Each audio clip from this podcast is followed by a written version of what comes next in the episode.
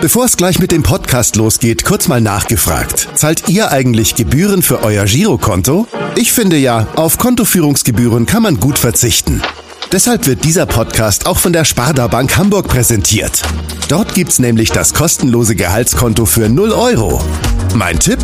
Jetzt mit nur wenigen Klicks online oder in der Filiale zur Sparda Bank Hamburg wechseln und Gebühren sparen. Und nun geht's los mit dem Podcast. Präsentiert von der Sparda Bank Hamburg. HSV. Wir müssen reden. Der Abendblatt Podcast rund um den Hamburger Sportverein. Moin und herzlich willkommen zu unserem letzten HSV-Podcast im Kalenderjahr 2022. Ja, wir machen tatsächlich noch nicht Schluss, wir hängen noch einen dran. Mein Name ist Alexander Laux und für unseren Jahresabschluss-Podcast haben wir uns diesmal tatsächlich was ganz Besonderes äh, ausgedacht, was wir bisher noch nicht hatten. Wir, das sind äh, neben meiner Person noch Kai Schiller und Stefan Walter. Unser vierter Kollege Henrik Jakobs ist derzeit in Kolumbien unterwegs und hat dort andere schöne Dinge vor, zum Beispiel zu heiraten und ähm, hat längere Zeit Urlaub. Das sei ihm ausnahmsweise an die, dieser Stelle natürlich gestattet. Ja, wir haben mal nachgezählt. Wir haben insgesamt zu viert 39 Podcasts aufgenommen, eine ganze Menge, finde ich. Und heute wollen wir noch ein bisschen darüber spazieren, ein Best-of, kleines Best-of machen und das Jahr HSV ja eben auch damit Revue passieren zu lassen.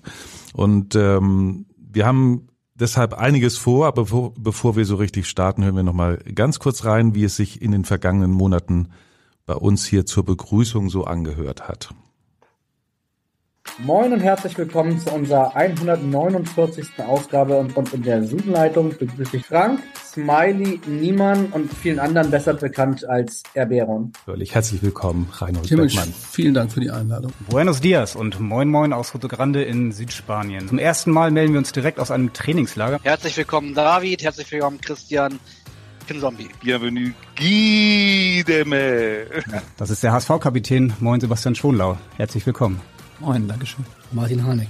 Moin, danke, dass ich da sein darf. Herzlich willkommen, Maxi Beister. Toni Leistner, moin Toni. Ganz herzlich willkommen, Horst Rubesch. Und uns gegenüber sitzt Holger Stanislawski. Ja, vielen Dank, vielen Dank. Tja, und an äh, der Stelle, glaube ich, muss ich noch erstmal vielen, vielen Dank sagen, auch an unsere Hörerinnen und Hörer, die uns das ganze Jahr über fleißig zugehört haben und uns hoffentlich auch im kommenden Jahr gewogen sein werden. Ganz toll, dass ihr uns in so großer Zahl auch die Treue haltet. Tja, und neben äh, meiner Stimme habt ihr ganz sicherlich auch die Stimmen von Kai und Stefan wiedererkannt und die möchte ich nun endlich ganz herzlich in der Zoom-Leitung und im Studio willkommen heißen. Moin Kai und Stefan.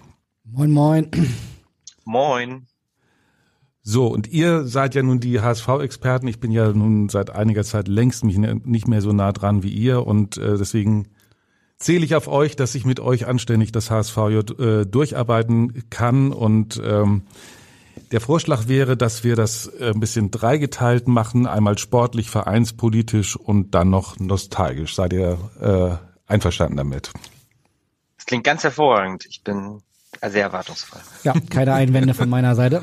Ausgezeichnet. Ich habe auch nichts anderes erwartet. Ähm, dann starten wir mal sportlich. Ähm, Stefan, äh, der HSV liegt bekanntermaßen zur Halbzeit hinter Darmstadt auf Platz zwei, 34 Punkte. Ist ja jetzt schon so lange her, deswegen nochmal äh, zur Erinnerung.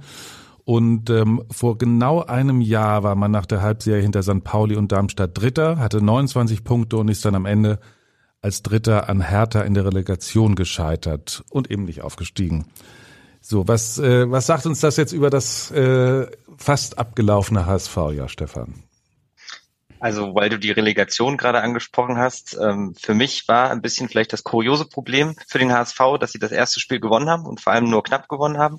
Dadurch hatte man auf einmal wieder was zu verlieren im, im zweiten Spiel und hat dann eigentlich den verdienten Aufstieg nicht geschafft. Insgesamt im Jahr 2022, finde ich, bewegt sich der HSV in Richtung Aufstieg, muss aber natürlich auch die Arbeit jetzt noch zu Ende bringen. Ich finde aber, bevor ich jetzt äh, möglicherweise die Punkte ausbeute oder die Platzierung des HSV lobe, finde ich, ist die größte sportliche Leistung eigentlich, dass man die Fans wieder hinter sich gebracht hat. Im fünften Zweitligajahr hier vor ausverkauftem Haus regelmäßig zu spielen oder sagen wir mal vor 50.000 Zuschauern ähm, in alle zwei Wochen ist wirklich beachtlich und das ist in erster Linie die sportliche Leistung, ähm, der sportlichen Leistung der Mannschaft und natürlich auch ähm, der Herangehensweise von Tim Walter zu verdanken. Man ist wieder eine Einheit auf dem Platz. Das ist aus meiner Sicht viel, viel wichtiger als alles andere, denn ohne seine Fans könnte der HSV einpacken. Deswegen finde ich, befindet sich der HSV auf dem richtigen Weg und könnte es dieses Jahr dann im fünften Anlauf vielleicht dann auch endlich mal schaffen. Kai, ich muss einmal noch nach der Relegation fragen, weil das war ja irgendwie so ein Erlebnis in diesem Jahr. Warst du eigentlich in Berlin bei dem äh, bei dem ersten Spiel? Hast du da auch nee? Nee, tatsächlich, da war Hendrik. Ähm, äh, ich war nur in Anführungsstrichen beim Rückspiel. Also ich weiß, dass das äh, ja ein Wahnsinnserlebnis gewesen sein muss mit äh, 20.000 Hamburgern in Berlin. Also alle, die, die da waren, haben extrem geschwärmt, aber da hat sich Hendrik die Rosine rausgepickt. Ach so, aber man hatte ja so im Nachhinein das Gefühl, dass sie es da eigentlich verdattelt haben, ne? Oder verschenkt hat. Nicht, verschenkt ist das falsche Wort, aber man hat, hätte ja vielleicht, weil Hertha wirklich so angenockt war, da noch das zweite, das sogar das dritte Tor machen können. Und sie haben einfach das Ergebnis dann verwaltet, gerettet. Seht ihr das auch so, Stefan? Ja, ja, ich habe es ja gerade schon angedeutet, sehe ich definitiv so. Ähm, das Problem war am Ende, dass sie 1-0 gewonnen hatten. Sie hätten das Spiel deutlich höher gewinnen müssen oder vielleicht wäre es sogar besser für den HSV gewesen, wenn sie noch den Ausgleich kassiert hätten, weil man da mit einer ganz anderen Spannung ähm, einer ganz anderen Herangehensweise wieder das Rückspiel auch bestritten hätte. Ich glaube, dieses 1 0 war wirklich sehr, sehr trügerisch und der HSV hat es definitiv im Hinspiel verpasst, weil Hertha auch einfach extrem schlecht war und aus meiner Sicht auch Felix Magath die völlig falsche Aufstellung gewählt hat und der HSV hätte davon Profit schlagen müssen. Im Rückspiel war es ja eine ganz andere Mannschaft aus Berlin. Ja, angeblich ja gar nicht mehr von Felix Magath aufgestellt, sondern von Boateng. Das jetzt der Wahrheit entspricht Sagen böse. Zungen. Genau, wir wissen es nicht, aber ja, das war total schade, weil es war ein besonderes Erlebnis und da haben sie wirklich sehr, sehr nah dran äh, an der Bundesliga geschnuppert und mal gucken, wie nah es dann im kommenden Sommer sein wird. Kai sagt doch auch noch mal einen Satz zu den Zuschauern. Das ist ja wirklich zu den Fans. Das ist ja wirklich unglaublich. Äh, Stefan hat das ja gerade schon angeschnitten. Ist es so, äh, ist es so dieser Tim, Tim Walter Fußball oder woran liegt das? das? Ich meine, es ist ja diesen Zuschauergröße in der zweiten Liga 450.000 Zuschauer in neun Spielen, Schnitt über 50.000. Ähm, ja, und im fünften Jahr zweite Liga, es ist doch eigentlich nicht zu fassen. Ja, eine rationale Erklärung aus meiner Sicht gibt es gar nicht so richtig. Ähm, vielleicht, wenn man überlegt, zwei Jahre Corona, ähm, die Leute konnten nicht mehr ins Stadion, konnten einfach viele Sachen nicht machen, die sie vorher gern gemacht haben und und sind einfach heiß darauf, wieder schöne Events mitzunehmen. Das wäre jetzt meine Erklärung, weil fußballerisch und von den Ergebnissen her war es ja immer so, dass es in der Hinrunde auch oft, dass der HSV ganz oben stand und trotzdem war der Zuschauerschnitt nie so hoch in der zweiten Liga, wie er jetzt ist. Ähm, also HSV ist weltweit der Zweitligist mit den meisten Zuschauern und äh, das ist schon, das ist schon einmalig. Also Stefan hat finde ich völlig recht. Die haben irgendwie eine Einheit geformt. Das, das hat sicherlich geholfen, zumal es ja im Verein, darüber reden wir ja bestimmt heute noch ein bisschen mehr, lange Zeit gar keine Einheit gab. Und obwohl es diese ganzen Querelen gab, ähm, haben, sind die Zuschauer dem HSV die Bude eingelaufen und äh, auch, also die haben ja auch zu Hause nicht alle Spiele gewonnen, um es mal vorsichtig auszudrücken. Jetzt 3-2 verloren gegen Magdeburg und solche Geschichten und nächstes Spiel pff, wieder über 50.000, das ist schon Mhm. crazy. Allerdings. Wobei, ergebnistechnisch muss man ja sagen, war das ja wirklich hervorragend. Ich liefere euch noch mal ein paar, ein paar Zahlen. Also, in der Jahrestabelle ist der HSV erster mit äh, 64 Punkten, hat drei Punkte mehr geholt als Darmstadt und neun mehr als der dritte Heidenheim. Ähm, übrigens an Pauli, die hatten in der äh, Jahrestabelle 21, ja sogar 75 Punkte geholt, sind in diesem Jahr nur Elfter mit 38 Punkten. Das, Also das zeigt aber auch ein bisschen, was das wert ist. Ne? Mit St. Pauli der 75 in der Jahrestabelle 21 ist nicht aufgestiegen und sind dann jetzt komplett abgestürzt ja sogar. Also äh, dummerweise zielt die Tabelle immer erst nach 34 Spieltagen und nicht nach dem, nach dem Kalenderjahr. Das ist halt irgendwie so. Mhm. Es gibt ja auch, wir haben ja vor der Saison, dann vor der neuen Saison auch durchaus auch äh, ein paar Prognosen eingeholt und ich habe es ja eben vorhin gesagt, wir haben im, in diesem Jahr 39 Podcasts aufgenommen. darunter auch einige mit äh, HSV-Spielern und ähm, zwei davon sind mir in dem Zusammenhang auch mit Prognosen besonders im Gedächtnis geblieben. Der eine ist Sebastian Schonlau, der Capitano, und der andere ist Jonas Meffert. Ich würde die gerne noch mal äh, kurz anschneiden. Fangen wir mal mit dem Kapitän an. Ja, ich glaube, wir haben ja eben schon drüber gesprochen. Ähm, das sind sicherlich wir. Ähm, und ich, ich würde uns da ganz klar auf, auf Nummer eins sehen. Ähm, ich glaube, dass, dass Bielefeld dieses Jahr ja trotz Abstieg äh, wieder eine, eine gute Rolle spielen wird. Ähm, ja, und, und Hannover sehe ich weit vorne. Die haben, glaube ich, eine Menge getan.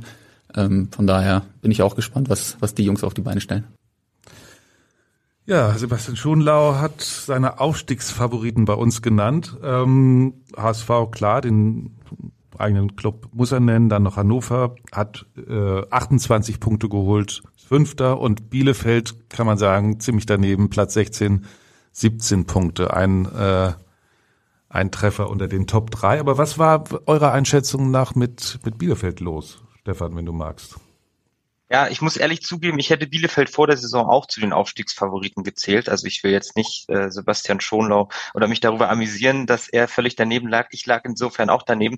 Äh, für mich haben sie starke Einzelspieler. Sie haben Unterschiedsspieler mit Okugawa, Janni Serra und Robin Hack. Sie haben von Heidenheim äh, Hüsing den Abwehrchef geholt. Ähm, also eigentlich könnte man rein nominell, hätte man davon ausgehen können, dass sie dieses Jahr nochmal vorne angreifen können. Man sieht vielleicht einfach den Unterschied zum HSV, dass es möglicherweise keine Mannschaft ist, dass irgendwas anderes nicht stimmt. Sie mussten auch schon den Trainer wechseln. Es ist eben alles nicht so rund und nicht so eingespielt, ähm, wie das in Hamburg der Fall ist. Dazu ist es natürlich für einen Absteiger immer ein bisschen schwieriger, weil die Gegner nochmal extra motiviert sind, jetzt gegen einen gerade noch Bundesligisten äh, spielen zu können. Äh, für Bielefeld läuft definitiv einiges schief und trotzdem bleiben es gute Einzelspieler und es wäre schon sehr überraschend, wenn sie weiterhin da unten auch in der Rückrunde platziert bleiben. Aber ich finde, bei Bielefeld und auch bei Fürth sieht man, dass das extrem schwierig ist, als in Anführungsstrichen kleiner Absteiger dann äh, in der zweiten Liga wieder neu zu starten, weil ein Großteil der Mannschaft ist weg. Oft ist dann der Trainer auch noch weg und dieses eingespielt sein das ist halt in der zweiten Liga extrem wichtig und aus meiner Sicht ist das auch eines des Erfolgsgeheimnis vom HSV jetzt, dass sie eben nicht wieder mit einem neuen Trainer, mit einer neuen Ausrichtung, mit einer neuen Mannschaft in die Saison gegangen sind, sondern einigermaßen eingespielt, so wie er auch vor anderthalb Jahren St. Pauli das dann gemacht hat. Ähm, und bei Bielefeld und Fürth, ich hätte natürlich auch nicht gedacht, dass die ganz hinten drin stehen, aber dass es für die in so einer ausgeglichenen zweiten Liga schwerer werden könnte, das habe ich schon gedacht. So schwer allerdings auch nicht. Nee. Mhm. Das macht es aber auch unglaublich schwer äh, jetzt im Abstiegskampf für viele, ne? Weil man erwartet ja, man hat eben die die Teams nicht da unten erwartet, die werden womöglich dann auch rauskommen. Also ich bin sehr gespannt, ähm, wen es da erwischt. Sag noch mal einen Satz zu Hannover. Ähm, Platz 5, 28 Punkte, sechs Punkte hinter dem HSV. Können die oben noch angreifen? Ja, ich glaube, jeder Zweitliga-Experte hatte Hannover vor der Saison auf dem Schirm, aber auch noch deutlich mehr Experten als äh, die Leute, die Bielefeld genannt haben. Hannover hat sich sehr gut verstärkt, ähm, haben einen spannenden Trainer aus meiner Sicht, ähm, spielen guten Fußball, ähm, sind auch mit den Fans wieder mehr eine Einheit, als es jahrelang der Fall war. Ähm, also der Streitfall Kind äh, neigt sich so langsam in Richtung der Fanwünsche noch nicht ganz, aber das merkt man schon. Und ähm, sie spielen einen guten Ball und werden aus meiner Sicht definitiv bis zum Ende oben mit um die Aufstiegsplätze spielen. Ja, glaube ich auch. Also Hannover wird auf jeden Fall einer der Hauptkonkurrenten vom HSV sein. Gut, kommen wir zu dem zweiten Namen, den ich eben äh, schon angesprochen hatte, Jonas Meffert. Ähm, der äh, wird nochmal, Anfang September haben wir mit ihm gesprochen und der erklärt, warum der HSV ein ganz besonderer Zweitligist ist. Jeder Spieler denkt sich, oh, ich würde gerne beim HSV spielen. Also wenn ich in der zweiten Liga spiele, dann am liebsten beim HSV. Vielleicht letztes Jahr Schalke, Bremen, Stuttgart war ja auch mal in der zweiten Liga. Das ist dann so ungefähr das, ja, das, was man so als Ziel hat quasi.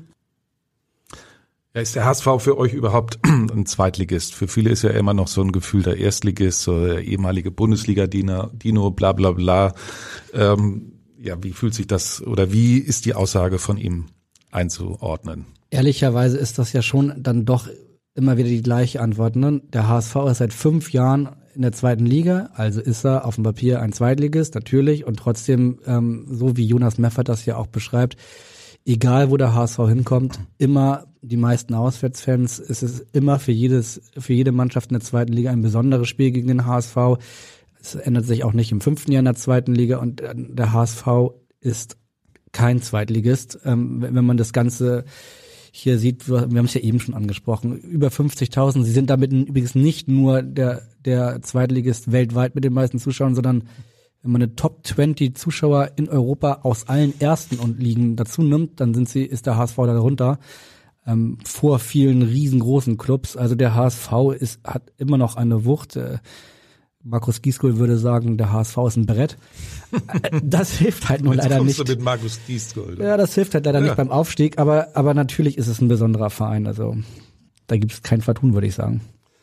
Ähm, trotzdem korrigiert mich, habe ich den Eindruck, dass der HSV jetzt eben, was man so am Anfang, wo man nicht so das Gefühl hatte, der HSV hat jetzt die zweite Liga, ist angekommen, längst natürlich und äh, äh, spielt auch oder ja agiert auch wie ein Zweitligist im positiven Sinne. Ähm, Stefan, ist das so ein Grund für dich auch, warum sie jetzt eben so ein erfolgreiches sportliches Jahr hingelegt haben? Ja, definitiv. Also ich glaube, am Anfang hat man, also in den ersten ein, zwei Zweitliga-Jahren ist die Mannschaft noch nicht so zusammengestellt worden, dass sie eben auch diesen typischen Zweitliga-Fußball annehmen kann. Man ist mittlerweile viel widerstandsfähiger, man kann mit Rückständen besser umgehen.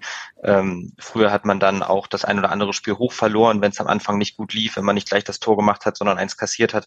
Und mittlerweile spielt die Mannschaft immer ihren Stiefel runter. Völlig egal, wie es steht und wie der Gegner heißt und welches Wetter ist und wie die Platzbedingungen sind.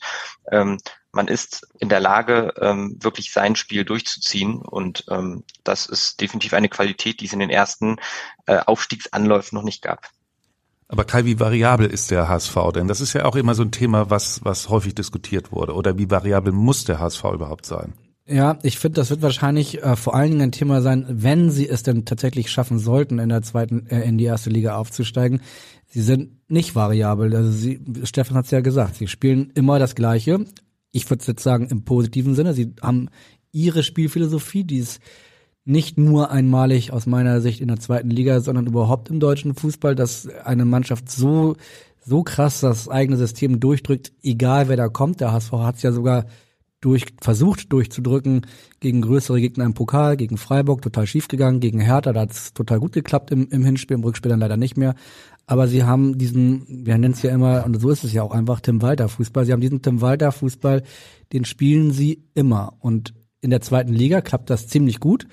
Ähm, nicht perfekt, aber, aber gut klappt es. Ähm, und die große Frage ist, wie klappt es oder wie würde es in der ersten, in der ersten Liga klappen? Aber das Wichtigste aus meiner Sicht ist, ist, dass nicht nur Tim Walter von diesem Fußball überzeugt ist, sondern dass auch die ganze Mannschaft davon überzeugt ist. Vielleicht können wir einmal ganz kurz reinhören. Wir hatten direkt vor der Relegation, also gegen Hertha BSC, was ja der große Favorit war, hatten wir einen Podcast aufgenommen mit dem Co-Trainer, mit äh, Julian Hübner.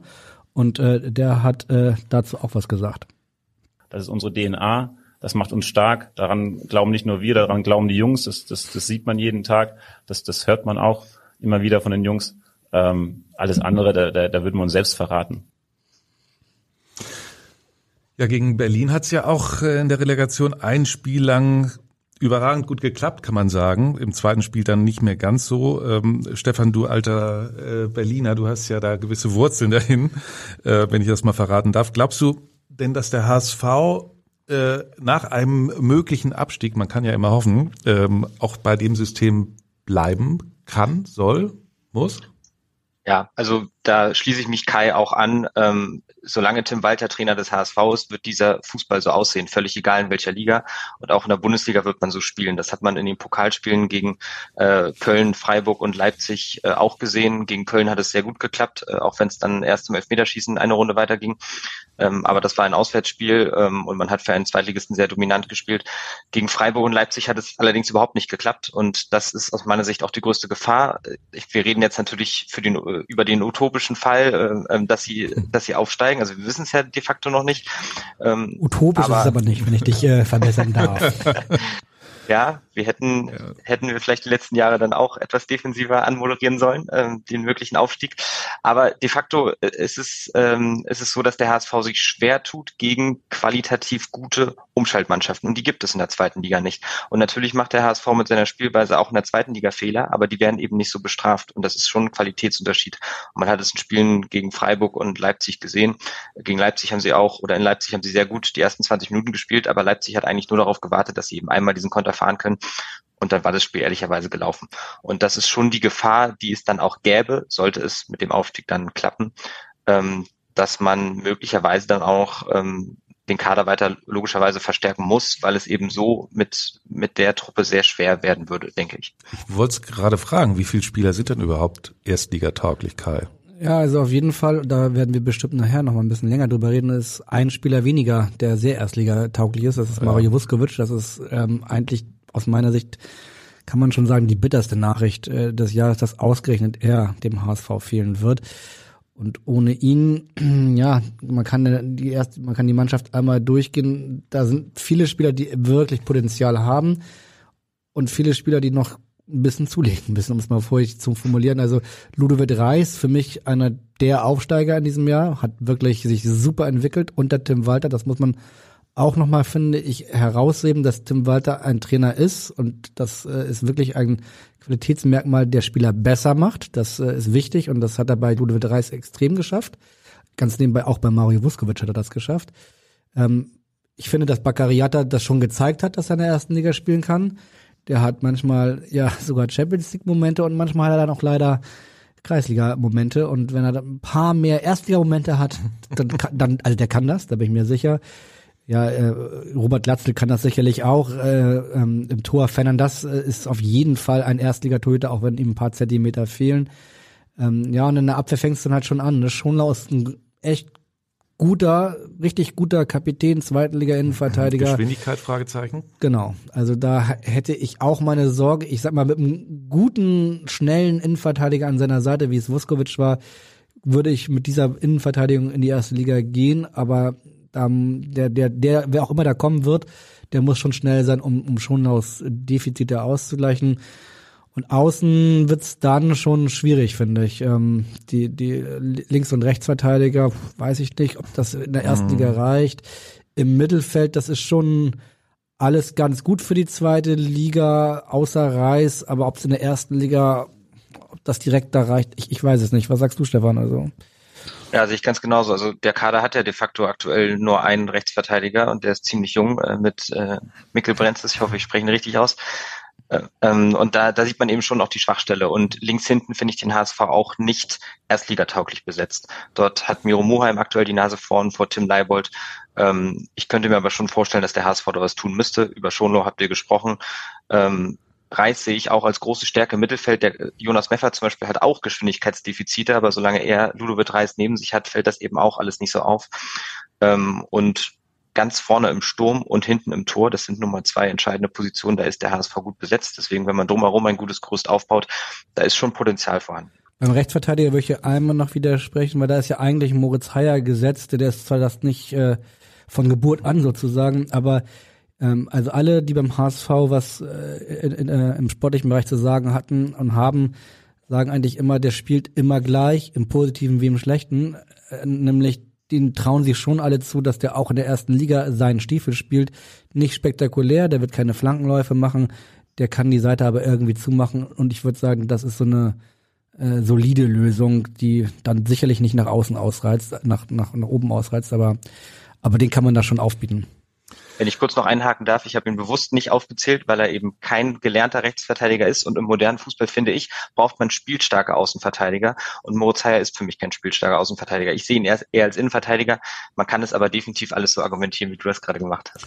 In jedem Fall geht es ja auch erstmal darum, den ersten Schritt zu schaffen, nämlich aufzusteigen. Und das muss ich sagen, ich finde das persönlich ja ganz gut, dass äh, alle beim HSV mehr oder weniger auch klar das Ziel Aufstieg formuliert haben und nicht irgendwie so ein bisschen rumlaviert haben. Und ein Beispiel ähm, habe ich mitgebracht und zwar ist das äh, aus dem Podcast mit Horst Rubesch, mit dem wir ja gesprochen haben. Hören wir mal rein.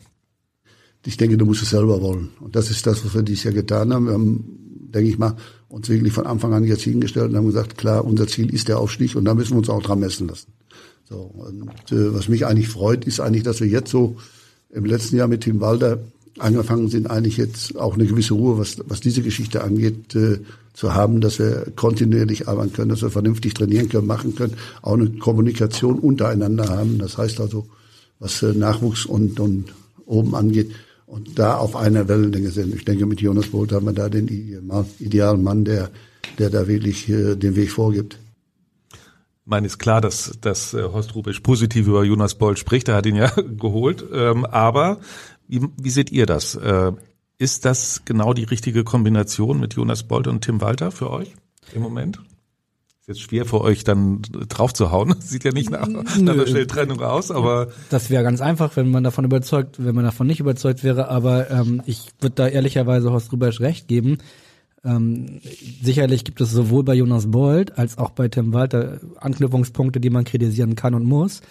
Aber die Gesamtkonstellation, so wie sie im sportlichen Bereich jetzt ist, würde ich sagen, die macht erstmal Mut und man hat dieses, was Stefan auch schon beschrieben hat, dieses Einheitsgefühl, dass man beim HSV seit diesem ominösen Spiel gegen Kiel, fünf Spieltage vor in der Hinrunde äh, vom halben, dreiviertel Jahr hatte, wo sie verloren haben 1-0 und danach ja so eine Wagenburg-Mentalität äh, plötzlich bekommen haben.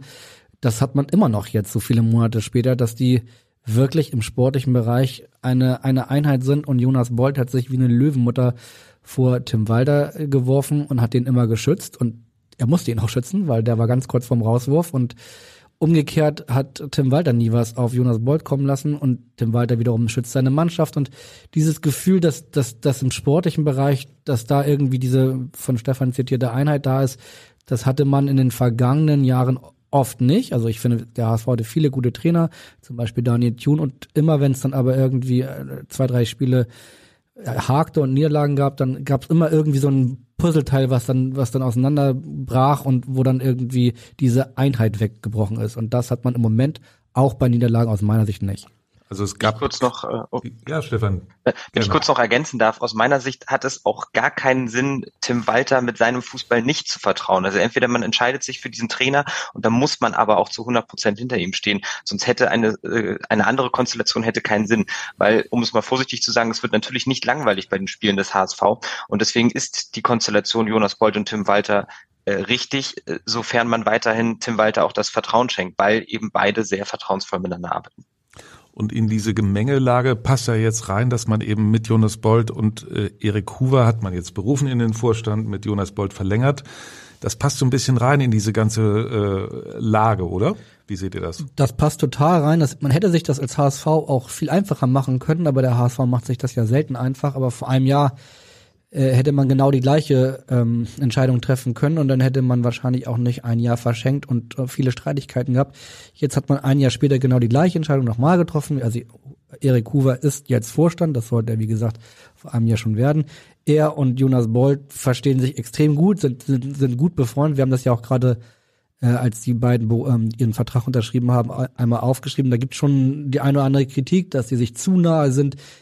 Ich halte diese Kritik für Quatsch. Ich finde, das äh, ist beim HSV sehr selten der Fall gewesen, dass sich die Verantwortlichen gut verstehen, dass die an einem Strang ziehen, dass es keine äh, Machtkämpfe innerhalb des, des Führungsgremiums gibt und deswegen finde ich das total gut, weil die arbeiten ja auch schon seit drei, drei vier Jahren eng zusammen und, und obwohl sie sich so gut verstehen und befreundet sind, haben die ja schon nachgewiesen, dass sie da durchaus auch mal anderer Meinung sein können und trotzdem irgendwie an einen Strang ziehen. Also ich finde, das ist eine sehr gute Lösung für den HSV ist. Mhm.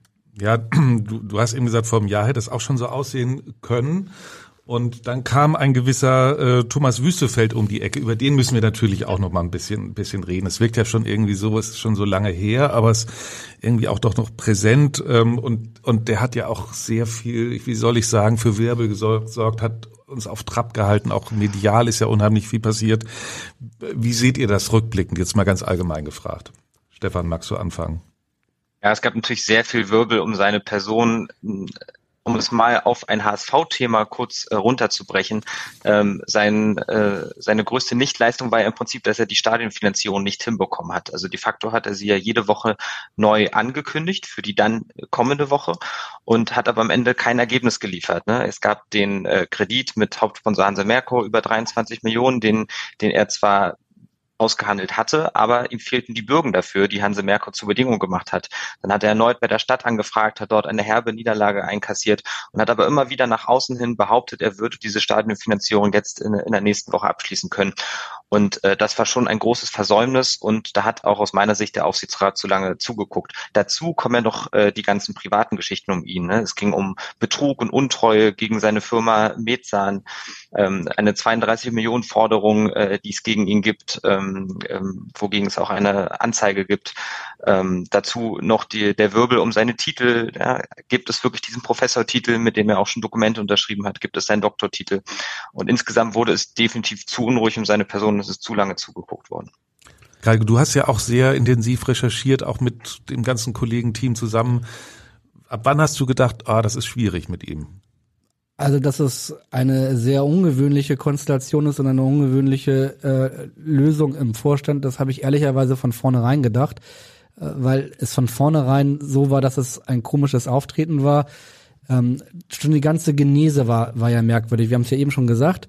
Eigentlich hatte sich der Aufsichtsrat genau vor einem Jahr äh, darauf äh, committed, dass Erik Hoover neuer Vorstand wird. Auch Markus Frömming war damals eine Überlegung, ob er auch in den Vorstand als Marketingvorstand äh, gehen sollte. Und bei Erik Hoover war man sich aber einig und äh, da gab es auch schon die, die Vertragsgespräche waren fertig und und er sollte präsentiert werden im Trainingslager. Auch das war alles besprochen bis es dann diese, diese ähm, historische, würde ich fast sagen, Aufsichtsratssitzung am 28. Dezember gab, also genau vor einem Jahr. Und äh, dort plötzlich Thomas Wüstefeld zusammen mit dann eben auch Marcel Jansen entschieden hat, dass sie es jetzt doch anders machen und dass er es selbst macht. Und ähm, das starke Argument, was er dann direkt hatte, äh, womit er vielen Kritikern den Wind aus den Segeln genommen hat, war dieses Pro Bono-Argument. Das, das war stark, das muss man, das muss man sagen. Wenn einer sagt, ähm, er macht das jetzt für ein Jahr umsonst, dann findet man das ja erstmal gut. Ehrlicherweise, wir hatten alle von vornherein den Eindruck, das ist nicht nur für ein Jahr ausgelegt und das war auch ein Streitpunkt in unseren ersten Gesprächen. Also das, ich kann mich noch genau erinnern, wie wir bei ihm im Büro saßen und uns wirklich über diese Frage gestritten haben, weil wir ihn immer wieder zu dem Zitat hinbringen wollten, dass er sagt, ich mache das nur für ein Jahr, Punkt. Und das wollte er nicht sagen. Und äh, das, wir erinnern uns alle an Bernd Hoffmann, der ist einmal durch die Instanzen einmal durchmarschiert. Genau. Und da dachten wir dann, das macht Thomas Wüstefeld genauso. Und im ehrlicherweise dieser Anfangs, dieses Anfangsgeschmäckle, das ist nie weggegangen. Also das Thema Betrug, Untreue, das ist ja auch nicht, das ist jetzt äh, juristisch äh, praktisch im Prozess, ist ja auch noch nicht nachgewiesen, das muss man sagen. Ähm, aber er hätte, er hätte ja bei anderen Themen ja auch für Klarheit sorgen können. Das hat er bisher nicht getan, zum Beispiel bei seinen Titeln. Er hätte bei seinen Titeln für Klarheit sorgen können müssen und hat das ja auch sehr oft schon angekündigt und hat öfter gesagt, auch ich erinnere mich jetzt an in der Sport 1 äh, Sendung, dass auch er legendär, muss ich sagen. Auch legendär, ähm, ja. dass dass er da demnächst äh, für Klarheit sorgen wird und er ist dann noch in finalen Gesprächen und so weiter. Das ist jetzt keine Ahnung, wie viel drei Monate her oder so. Ähm, aber mal ganz unabhängig von diesen Firmengeschichten, wo du völlig richtig sagst, dass die alle noch im Prozess sind, auch von seinen Titeln, das ist ja alles ein Privatkram. Beim HSV, Stefan, du hast gesagt, sein größtes Versäumnis war diese fehlende Stadionfinanzierung. Natürlich, das war ein Riesenversäumnis, aber auch diesen ganzen Wirbel, den er in den HSV reingebracht hat, das, das war schon einmalig. Also ich meine, wir erinnern uns an, wie gesagt, bei Bernd Hoffmann war, gab es auch immer Lagerdenken, die einen waren für ihn, die anderen waren gegen ihn und so. Hier bei Thomas Wüstefeld war es wirklich auf der Geschäftsstelle ein Klima, was ich so noch nie beim HSV erlebt habe. Und ähm, er hat da ganz viele Änderungen gemacht. Und ich will auch gar nicht sagen, dass die alle schlecht waren, aber er hat überhaupt nicht das geschafft, was wir gerade bei der Mannschaft so gelobt haben, nämlich ein Einheitsgedanken, ein Einheitsgebilde irgendwie zu, zu formieren und, und dann dass der HSV da irgendwas Neues aufbaut. Er hat alles durch englische Titel durcheinander gewirbelt und gebracht und es, es, es war von vornherein einfach komisch. Ja, wisst ihr was, also ich war ja jetzt eher von außen, äh, habe ich das betrachtet und ich habe immer so gedacht, es war eben nicht so ein Mann, ein Wort. Also ich mag Menschen, die auch tun, was sie so sagen oder was sie ankündigen und das war bei ihm offen, äh, offenkundig nicht der Fall. Also er wirkte dann am Ende ehrlich gesagt wie so ein Blender. Da gab es dann plötzlich sollte dann der Volkspark ein Erlebnispark werden und so. Da war ist, der Ofen ganz aus bei mir. Das ist gesagt. ein super Beispiel, ehrlicherweise. Also der HSV Tower, daran werden wir uns alle erinnern. Ähm, da, da, also da hat vorher nie jemand richtig drüber gesprochen und hat danach auch nie wieder jemand drüber gesprochen. Und diese Pläne, die hatten wir ja nun äh, äh, mit allen möglichen PowerPoint-Präsentationen, mit dem Hochhaus da in der Einflugschneise des Hamburger Flughafens. Also und alle, also die Hamburger Politik und, und, und jeder, den man damit konfrontiert hat, hat erstmal mit dem Kopf geschüttelt, weil keiner wusste, keiner wusste davon was. Und das kam so wie Kai aus der Kiste im wahrsten Sinne des Wortes und äh, schien mir ehrlicherweise, weil da fing das langsam an mit seinen, mit den Titeln und so, schien mir wie ein riesengroßes 28 Stockwerke hohes Ablenkungsmanöver. Und ich würde mich mal zu der Aussage hinreißen lassen, dass es das auch niemals geben wird. Mhm.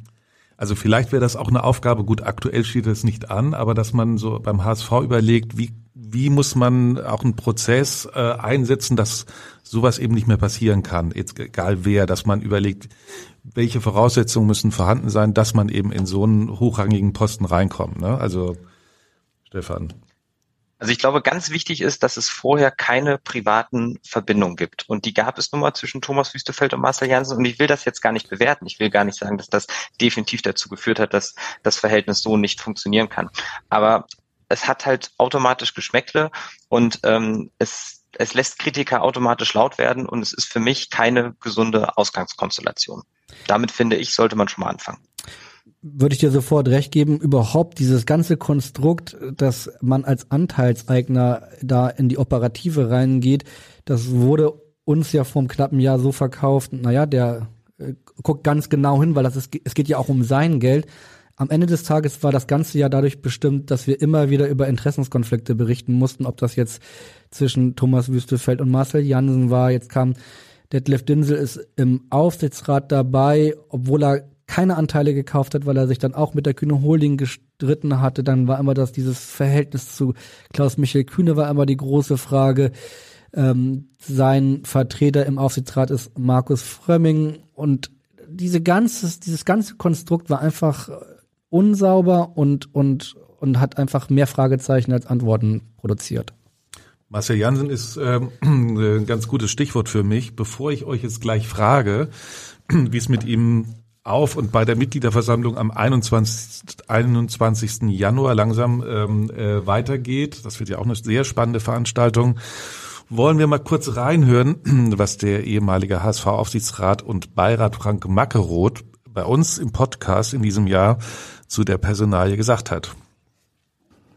Das Beste wäre ein ganzer Neuanfang muss ich ehrlich sagen, weil es ist keine Führung, es gibt keine Philosophie. Der Aufsichtsrat muss eine Philosophie haben. Er muss zum Beispiel ich sage jetzt mal, wir kommen auch noch auf das Thema Vorstand, ein Anforderungsprofil haben. Wo will der HSV hin? Mit wem? Es muss mal eine, äh, eine Person her, die den HSV repräsentiert. Für mich äh, wäre es logisch, wenn der ganze Aufsichtsrat geht und möglichst freiwillig, muss ich dazu sagen. Weil ein Neuanfang ist aus meiner Sicht das Einzige, was den HSV jetzt noch weiterbringen kann. Tja, das war im August, als Frank Mackeroth diese Aussage getätigt war, hat und ähm, er fordert nun einen kompletten Neuanfang im Aussichtsrat. Wird es den geben, eurer Meinung nach?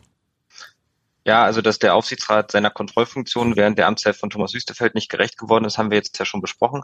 Ähm, einen kompletten Neustart gibt es nicht. Kai kann ja gerne auch gleich noch einhaken, aber Stand jetzt wird es eben Stefan von Bülow, ähm, der Geschäftsführer vom Blockhaus, wird in den Aufsichtsrat kommen. Äh, Henry Könke wird als Fanvertreter in ins Kontrollgremium äh, dort einen Platz einnehmen, der ehemalige Vorsänger, sogenannter Capo. Dafür werden Andreas Peters und Lena Schrumm äh, eben weichen. Ähm, das sind Stand jetzt die Änderungen über Hans-Walter Peters, äh, ein Mann, der äh, aktuell eher zu den Plänen von Klaus-Michael Kühne hält und deswegen von Marcel Jansen sehr kritisch gesehen wird, äh, wird im Gremium ebenfalls bleiben. Ähm, so ist es ja Stand jetzt geplant. Ähm, wichtig ist vor allem aus meiner Sicht, dass der Aufsichtsrat äh, sich auch wieder einig ist. Und dabei geht es gar nicht darum, dass äh, einer eine Meinung vorgibt und alle anderen äh, diese Meinung einfach nur abnicken. Natürlich muss man darüber diskutieren, aber man muss hinten raus muss man sich einig sein, man muss einen gemeinsamen Weg gehen und es darf nicht mehr diese Lagerbildung geben. Bei Hans-Peter, Hans-Walter Peters würde ich gerne mal einhaken, Kai. Das war ja wirklich eine sehr umstrittene Personalie und Marcel Jansen konnte sich im EV-Präsidium nicht durchsetzen. Er wollte ihn ja eigentlich nicht mehr und würde überstimmt. Wie ist das einzuschätzen?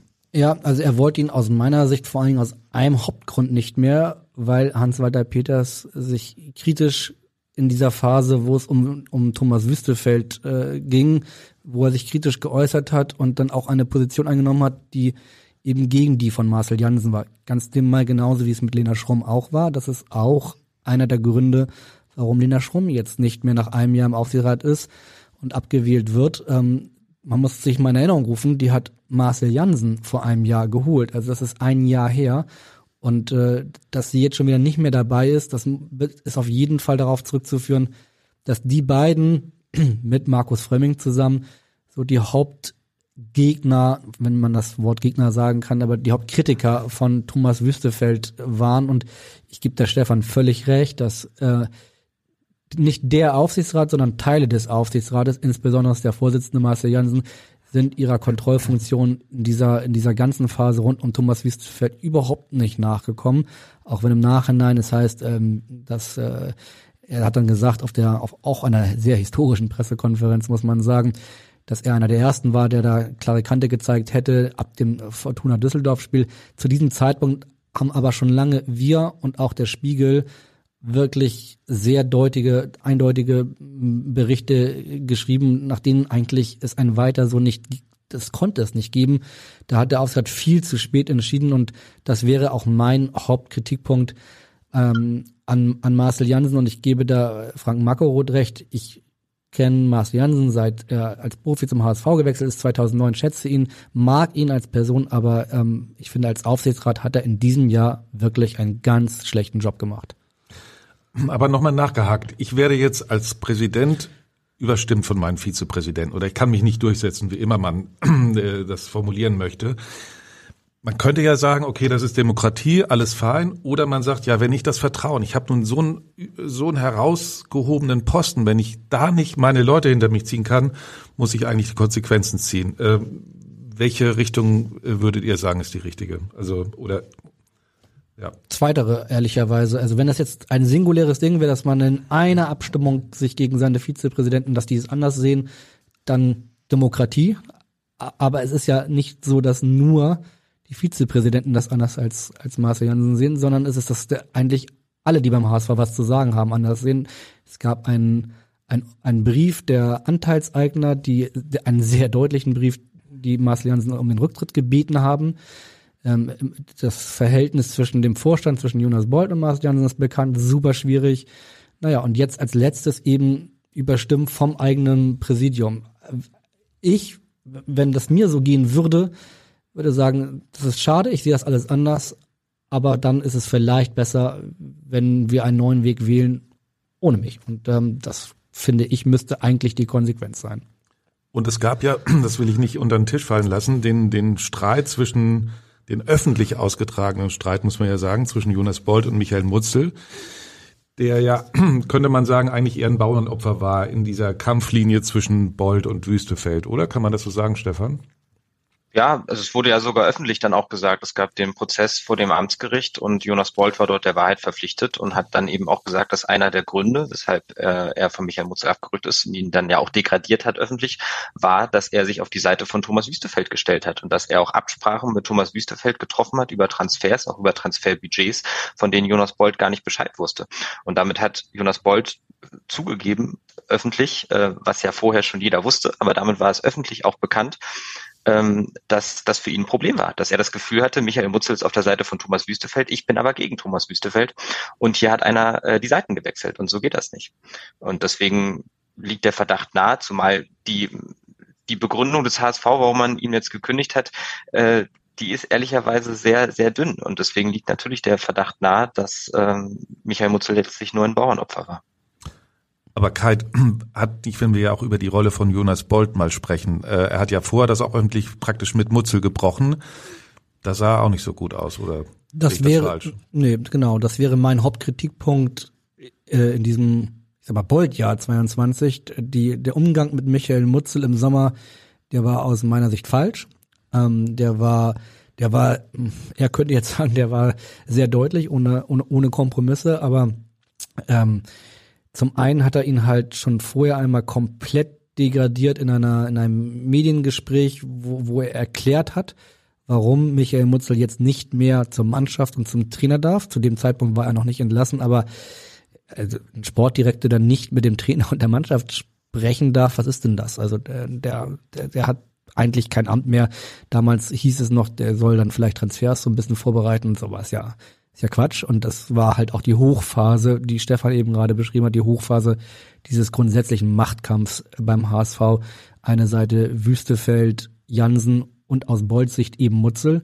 Andere Seite Tim Walter, Horst Rubesch, Bold, Mannschaft und so weiter. Und ja, also da finde ich auch, gebe ich dir völlig recht, hat aus meiner Sicht Jonas Bold, ich glaube, den Bogen überspannt und hat äh, und hat da also Michael Mutzel kann man vieles vorwerfen vielleicht, das weiß ich nicht im, im BIM-Verhältnis, aber das ist kein, kein schlechter Mensch oder so und das war einfach, äh, das macht man nicht so, wie, wie er da vorgeführt worden ist. Ich erinnere mich, bei der Pressekonferenz habt ihr ja auch mehrfach, du auch äh, mehrfach nachgefragt, du kannst dir überhaupt nicht vorstellen, wie diese Konstruktion funktionieren soll. Und Bolt hat dann immer noch versucht, das äh, irgendwie zu erklären, aber es war eigentlich damals schon klar, dass es eben nicht funktionieren würde. Und das Ende war ja auch, er wurde dann fristlos gekündigt und naja, über die äh, Kündigung wird ja jetzt auch vor, vor Gericht nochmal gesprochen. Womöglich wird sie einkassiert und dann wird man sich äh, finanziell einigen müssen. Und äh, in dem Zusammenhang können wir mal, noch mal reinhören, was der Fachanwalt für Sportrecht Kolja Hein uns schon im äh, Sommer zu diesem Fall gesagt hat. Wie eingangs erwähnt, ähm, wird da wohl auch kein Blumentopf zu holen sein, es sei denn, man macht die Schatulle ein bisschen auf. Ja, die Schatulle muss man richtig fett aufmachen, äh, weil auch das aus meiner Sicht unclever gemacht. Man hat jetzt nicht nur ihn degradiert, ihn dann fristlos entlassen. Stefan sagt völlig zu Recht, ohne eine richtige Begründung. Ähm, weil man sich so uneins mit ihm war, hat jetzt, wird jetzt Michael Mutzel auch vor Gericht auf Entfristung seines Vertrages kündigen und ihm wird Recht gegeben. Das sagen alle, das sagen alle Experten, alle Juristen. Und dann wird es für den HSV einfach sehr teuer. Und ich glaube, hätte man das von vornherein anders versucht zu handeln, dann äh, hätte man zumindest ein paar Euro sparen können. Ja, teuer ist ein ganz gutes Stichwort. Ähm, teuer wird in einer anderen Beziehung ein, äh, ein anderer Fall, der uns in der Sportredaktion im November und auch im Dezember ordentlich auf Trab gehalten hat. Ähm, Stefan, du hast gerade erst jetzt äh, für die aktuelle Ausgabe ein Stück über Mario Vuskovic geschrieben. Äh, bring uns doch mal bitte auf den aktuellen Stand. Ja, nachdem die B-Probe wie erwartet den positiven EPO-Test der A-Probe bestätigt hat, ähm, gilt Mario Vuskovic nach dem Regelwerk des DFB als überführt. Und es wird jetzt Anfang des Jahres 2023 einen Prozess vor dem Sportgericht geben. Und dort geht es eigentlich Stand jetzt nur noch um die Dauer seiner Sperre und laut Regularien wird er erstmal automatisch eigentlich für vier Jahre gesperrt äh, wegen Dopings. Äh, es sei denn, er kann irgendwie nachweisen, dass er nicht absichtlich gedopt hat, wobei das bei EPO sehr schwer ist, weil man eben äh, in die Vene oder in den Muskel äh, zwei bis dreimal die Woche äh, Spritzen erhält und da ist es schon sehr schwer zu sagen, huch, das habe ich gar nicht mitbekommen. Ähm, von daher wird das spannend sein, ähm, welche Geschichte es dann äh, seine Verteidigung vor, vor Gericht wählt. Ähm, aber nur dann kann die Sperre noch auf zwei Jahre reduziert werden. Das ist der aktuelle Stand und deswegen versuchen seine insgesamt fünf Anwälte Verfahrensfehler nachzuweisen, um möglicherweise ähm, ja den gesamten Dopingtest dann eben ähm, äh, für nicht mehr relevant äh, eben einzustufen oder einstufen zu lassen. Und ähm, das war so ein bisschen der Schwerpunkt, in dem es in der heutigen Geschichte ging. Ähm, und Verfahrensfehler mögliche können zum Beispiel sein, dass es einen Volumenverlust gab seiner Urinprobe, dass die Probe nicht richtig versiegelt wurde, dass es vielleicht gar nicht sein eigener Urin ist. Das ist äh, eine Variante, die äh, seine Verteidigung gerne als erstes nachprüfen möchte. Sie bieten einen freiwilligen DNA-Test an, aber den lehnt der DFB, der die Verfahrenshoheit besitzt, äh, bisher ab.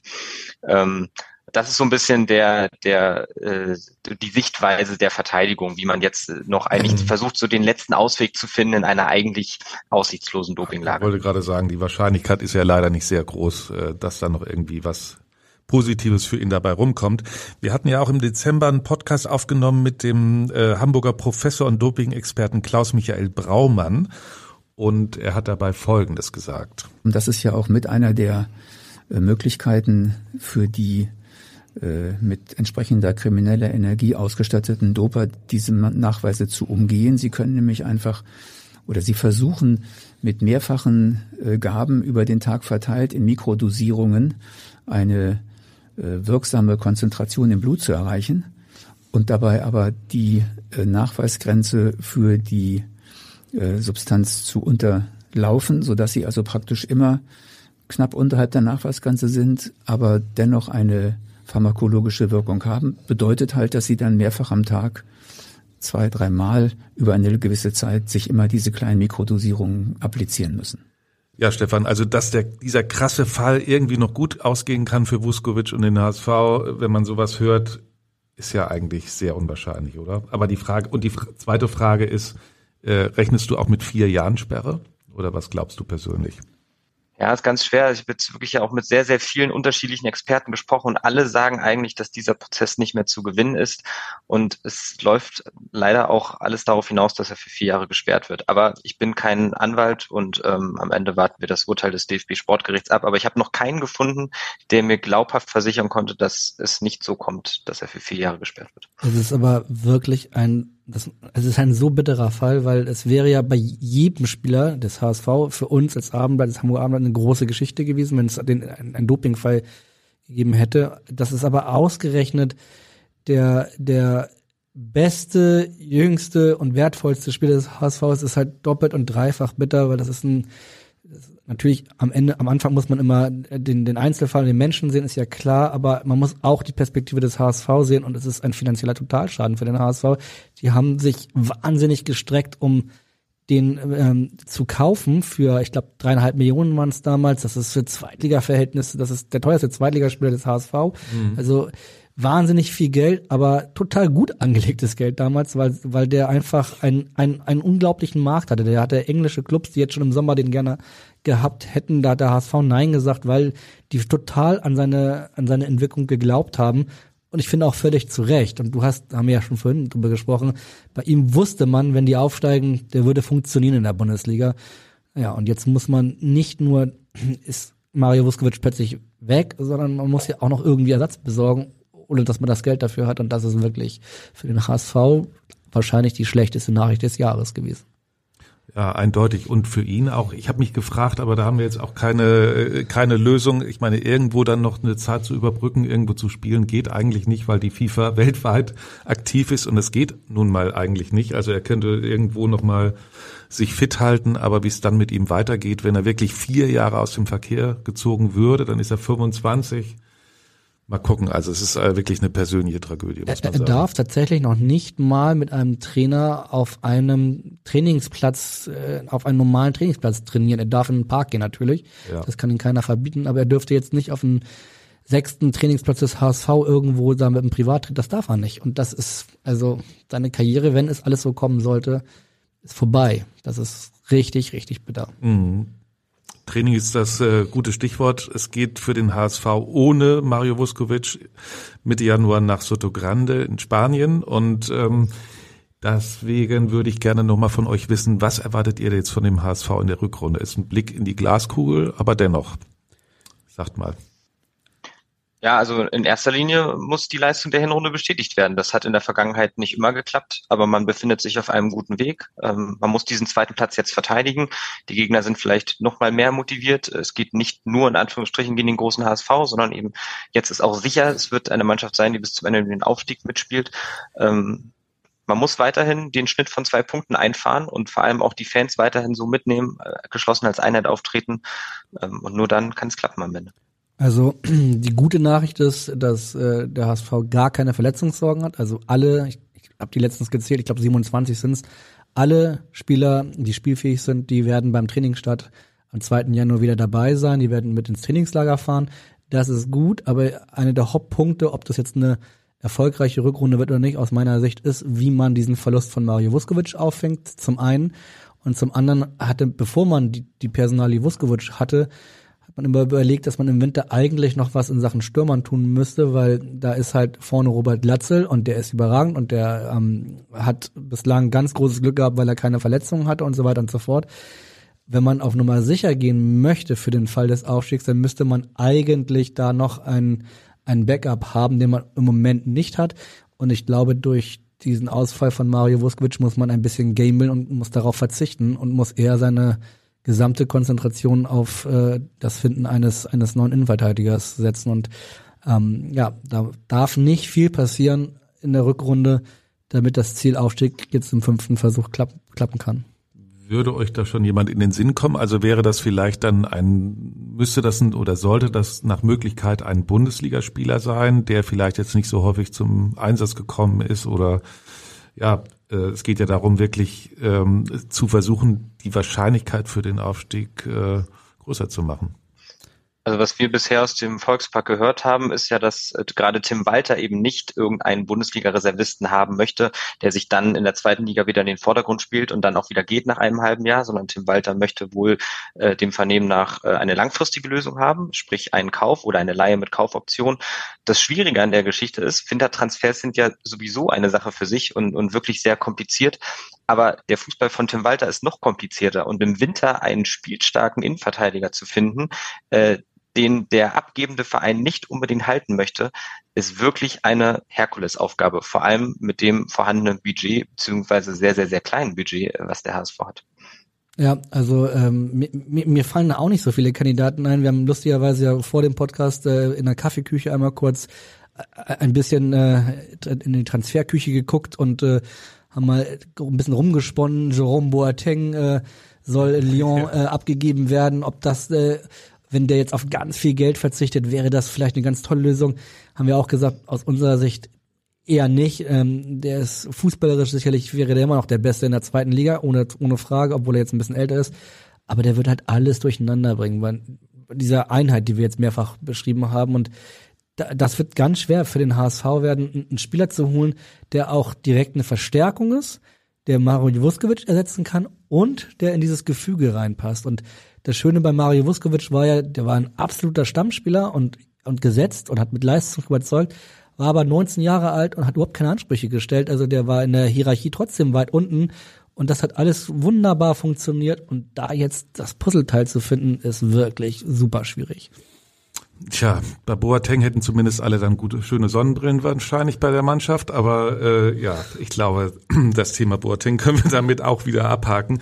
Ja, ich erinnere mich und ihr bestimmt auch früher haben wir immer die, die Gäste gefragt, ja, steigt der HSV, was glaubt ihr? Es war so unsere Rauswurffrage und dann haben natürlich alle Gäste immer gesagt, ja, der HSV steigt auf und so weiter. Und am Ende hat es der HSV äh, nun mal leider nicht geschafft, nie geschafft und deswegen haben wir es irgendwann auch gelassen.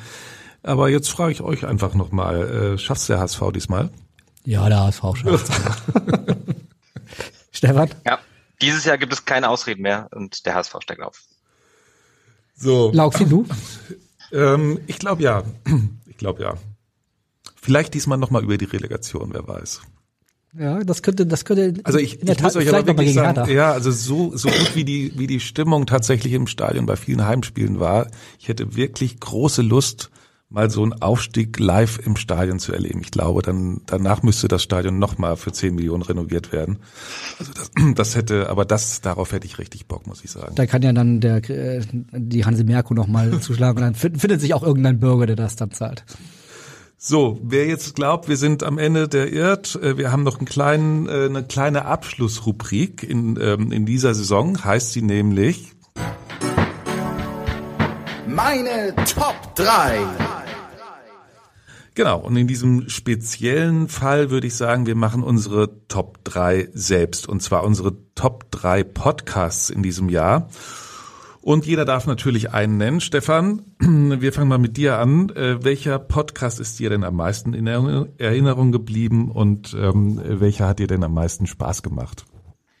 Ja, also die waren natürlich alle ganz toll, die Podcasts. Äh, wir haben ja einige spannende schon gehört jetzt hier in dieser Ausgabe. Ich fand den mit Frank Mackeroth inhaltlich sehr stark, äh, genauso wie den mit äh, dem Doping-Experten Klaus Michael Braumann. Das fand ich schon sehr informativ, beide Podcasts.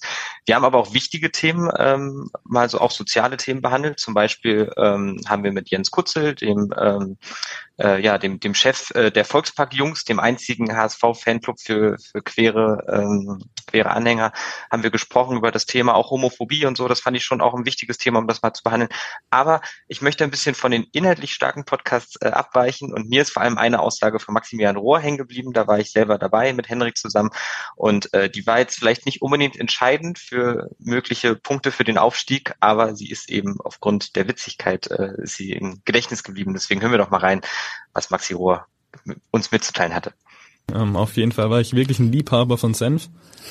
Ähm, ich habe mir da teilweise 30 von diesen Packungen da reingehauen. Ähm, Am Tag, oder? Ja, ja. okay. Ja, ja, ja, also auch während der Schulzeit ähm, quasi von Senf ernährt. Das war wirklich, ich weiß nicht, was, was da schiefgelaufen ist. Ich glaube, ich hätte einen Lachanfall gekriegt. Also 30 Packungen am Tag. Also ich muss gestehen, ich mag keinen Senf. Also für mich wäre schon eine Packung irgendwie ganz schlimm, aber 30 Packungen am Tag. Und er hat trotzdem eine ziemlich beachtliche bislang äh, Spätstarterkarriere ge gemacht. Er spielt jetzt in Paderborn auf Leihbasis. Und äh, ich weiß gar nicht, hat er eigentlich in dem Podcast gesagt, du warst ja dabei, ob er immer noch so viel Senf ist oder wie ist er da? Er ist da mittlerweile nicht mehr, er kann sich auch mittlerweile nicht mehr erklären, warum er damals so viel Senf gegessen hat. Ich glaube, keiner kann sich das erklären. Sehr gut. Kai, was hast du dir ausgesucht?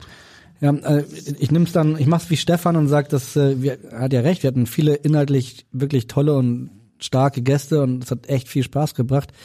Ich habe mir auch einen rausgesucht, der jetzt inhaltlich äh, auch äh, zu überzeugen wusste, aber ich habe den nicht wegen einer witzigen Aussage genommen, sondern einfach, weil diese Stimme ist so unglaublich und die kennen wir alle seit vielen, vielen Jahren und das hat total Spaß gemacht, nochmal mit Hüb Stevens zu sprechen. Hören wir auch mal kurz rein. Ein Torwart ja, ist ein Einzelgänger. Ja, der steht da im Tor und äh, der ist der ärmste Sau. Wenn der zehn gute äh, Saves macht ja, und, und einmal ein, ein Ball durchlässt, der haltbar ist, dann ist er doch das Arsch. Ja? Und dann äh, muss der unterstützt werden. Dann ist er doch das Arsch, äh, sagt, sagt Hüb Stevenson. Er hat übrigens gemeint, Daniel Heuer Fernandes, über den hatten wir da gesprochen. Und das ist für mich eigentlich zusammen, vielleicht haben wir ja schon gesagt, mit Ludovic Reis, der Spieler des Jahres. Der hat unglaublich gut performt dieses ganze Jahr, sowohl als Torwart, aber auch als Libero. Und ähm, also für mich der Spieler des Jahres 22 vom HSV, aber Hüb Stevens, wenn er dann nochmal sagt, Dasage, dann äh, muss man da einfach ja, überragend. Schwärmen. Und er hatte auch natürlich die beste Lache von allen, muss man sagen. Eigentlich hätten wir die auch mal mitnehmen müssen, haben wir jetzt nicht, aber die ist ja auch legendär. Die ist absolut legendär. Schöne Grüße an an Lars vom NDR, der, der die als Klingelton hat und uns nochmal gegeben hatte. Ja, also das ist ein, ein, ein Highlight. Ist aber Stefan und ich haben jetzt äh, sehr inhaltsstarke äh, Highlights ausgesucht. Was ist was ist dein Podcast-Highlight gewesen? Ja, ich, ich könnte jetzt natürlich auch auf die Stimme gehen, weil mein Gast, mein Lieblingsgast, hat auch eine ganz besondere Stimme. Aber es war, mich hat auch so gefangen, wie er dann so über den HSV erzählt hat und seine Beziehung zum HSV. Und ich habe dann, ich glaube, ich habe sogar dann in der Aufnahme gesagt, äh, den Mann muss man sofort einstellen, den muss man für sich gewinnen. Und das war natürlich Guy de Mel. Für mich war, war, war der Verein ganz oben. Ja, kein Spieler war, war, war, war ähm, über den Verein oder kein Spieler ist, ja. Und wenn ich bin gekommen, hat Dietmar Barstoffel und äh, Thomas Doll, wer das Gespräch, ja, sofort zu mir das, das gegeben, obwohl ich die Stadt nicht kennt, die Spieler nicht persönlich kennt, auch damals, ja. Und sofort, wenn ich bin raus, habe ich gesagt, ja, ich will für dich Verein spielen. Ja, war natürlich auch für mich ein Ausflug in die Vergangenheit. Ne? Ich habe ihn als HSV-Reporter erlebt, auch den Sieg in München und da verbinde ich natürlich auch ein paar sehr schöne Erlebnisse. Deswegen musste es Guy, einfach Guy sein und ähm, ja, ich glaube, damit sind wir jetzt schon am äh, Ende angekommen. Was heißt schon? Wir haben jetzt auch eine knappe Stunde oder eine Stunde und ähm, ich muss einmal einhaken, weil wir sind ja eigentlich zu viert. Also ja, du hast es schon am Anfang an, angesprochen. Richtig, ja. Hendrik ist äh, ist in Kolumbien und äh, hat da wichtigere Dinge zu tun und das sei ihm auch total gegönnt. Aber ich habe ihn trotzdem gefragt, äh, mir erlaubt zu fragen, was denn sein Highlight war. Und ich finde, er hat auch ein richtig, äh, richtig cooles raus. Und obwohl es Top 3 heißt, machen wir jetzt eine Top 4 da draus und geben Hendrik nochmal äh, seinen Top-Podcast. Und er hat gesagt, äh, für ihn war der Top-Podcast, also das ist jetzt ein bisschen ein schwieriges Thema, weil Uwe Seeler ist gestorben und das, das muss auch in einem Jahresrückblick HSV 2022 darf das natürlich nicht fehlen und ihr hattet, du und Hendrik, ihr hattet zusammen danach einen Podcast mit, mit Reinhold Beckmann, der ja einen Dokumentarfilm ähm, im NDR über, über Uwe gemacht hat, der wirklich auch richtig toll war und ihr habt zusammen mit ihm gesprochen und da hat Reinhold Beckmann noch mal ein bisschen was über Uwe gesagt und das, das muss man einfach in so einem Jahresrückblick auch mal, auch mal mit reinnehmen. Hören wir einmal kurz rein. Ich finde, man kann diese Begriffe wie Bodenständigkeit, nicht eitel zu sein, nicht abzuheben, das, das kann man nicht oft genug wiederholen. Er ist von daher schon irgendwo ein anderer Typ als das, was wir heute sehen auf dem Platz und, und äh, steht wirklich als Gegenentwurf zu dem Posterboys von heute. Das, also da knallt auch ein bisschen Fußballtradition und Moderne aufeinander. Ähm, heute gibt's ja so ja auch dieses sich selber inszenieren. Wir leben in einer Zeit, die völlig überindividualisiert ist. Und ähm, jeder choreografiert seinen eigenen Torjubel ja heutzutage. Ne? Jeder ja. meint, irgendwas Eigenes erfinden zu müssen. Uwe hat die Hände hochgehoben. Ja, das hat gereicht. Tja, das war tatsächlich ähm, besonderer Podcast und Reinhold hatte auch tolle Worte gefunden, fand ich. Und ich war ihm auch sehr dankbar, dass er damals, dass er gekommen ist und äh, mit uns, jeder, der diesen Film gesehen hat, der wusste auch, ah, es wird, wird schwierig jetzt mit, mit Uwe so in der nächsten Zeit. Ähm, und er hat aber auch noch mal so schön, jetzt, das war jetzt eine, eine schöne Passage, die du rausgesucht hast, ähm, auch, auch einfach noch mal dieses Phänomen Uwe Seeler ganz gut ähm, erklärt. Und ja, das war so der, natürlich für mich auch der traurige Abschluss so eines, eines HSV-Jahrs. Und ja, Uwe fehlt einfach, mehr kann man dazu nicht sagen. Und ähm, ich finde aber auch, ähm, finde aber auch, dass es eigentlich ein, ein sehr schöner Abschluss ist, jetzt unseren, unseren Rückblick ausklingen und beenden zu lassen. Und ja, dann wünsche ich allen Hörerinnen und Hörern einen guten Rutsch ins neue HSV-Jahr 2023. Kommt gut rein und äh, bleibt dem HSV und vor allem aber auch uns treu. Und ähm, unsere berühmten letzten Worte, äh, so berühmt, also die wir häufig benutzen, die hören wir jetzt nochmal in einem kurzen äh, Zusammenschnitt.